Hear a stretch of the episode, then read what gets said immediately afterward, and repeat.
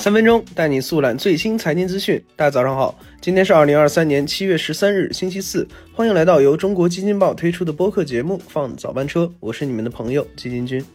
首先，我们来听几条快讯。昨日，Keep 正式在港交所主板挂牌上市，成为运动科技第一股。截至收盘，Keep 报于每股二十九港元，和发行价相比，涨幅为百分之零点二八，总市值达一百五十二亿港元。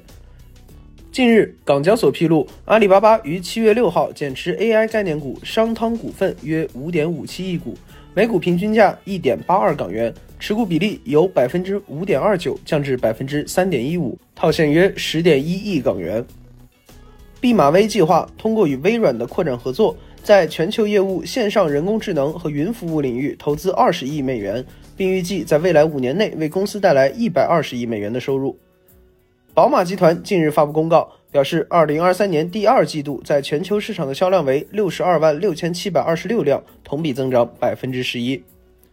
好，快讯听完了，下面我们就来一起聊聊近期火爆的暑期档电影吧。继五一小长假之后的一个月，伴随着端午假期的到来以及学生们暑假的开始，暑期档电影再次回到了观众们的视线。与以往不同的是，今年暑期档国产电影占据了极大部分。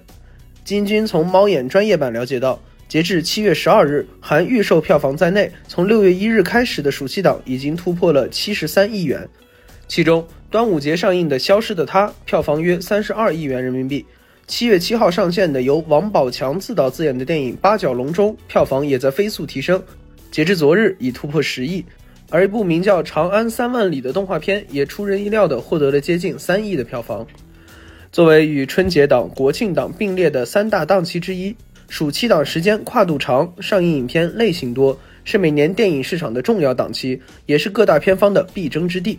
截至目前，已有一百一十四部影片选择在暑期档上映。此前的二零一九年、二零二一年和二零二二年暑期档上映的影片分别为一百二十三部、一百二十七部和九十一部。而根据国家电影局的数据，二零一九年到二零二二年的暑期档票房分别为一百七十六点五三亿元、三十六点一亿元、七十三点八亿元和九十一点三三亿元。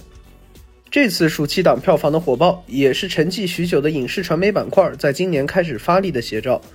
基金君从 Wind 了解到，截至七月十二日，今年开年以来，影视指数已经上涨了约百分之二十三。而且，如果是购买过基金的朋友，想必也知道，今年多支文化传媒相关主题基金均获得了较大的涨幅。三十一个申万一级行业上半年表现排行中，传媒板块排名第二，区间涨幅达到了百分之四十二点七六。虽然这其中也少不了传媒与以 Chat GPT 为代表的人工智能之间的相关程度较高，但这依然能很明显的体现出今年整体消费的复苏以及传媒板块的脱颖而出。而具体到一些公司。在经历了一段时间的传媒板块寒冬后，很多在今年也开始了扭亏为盈。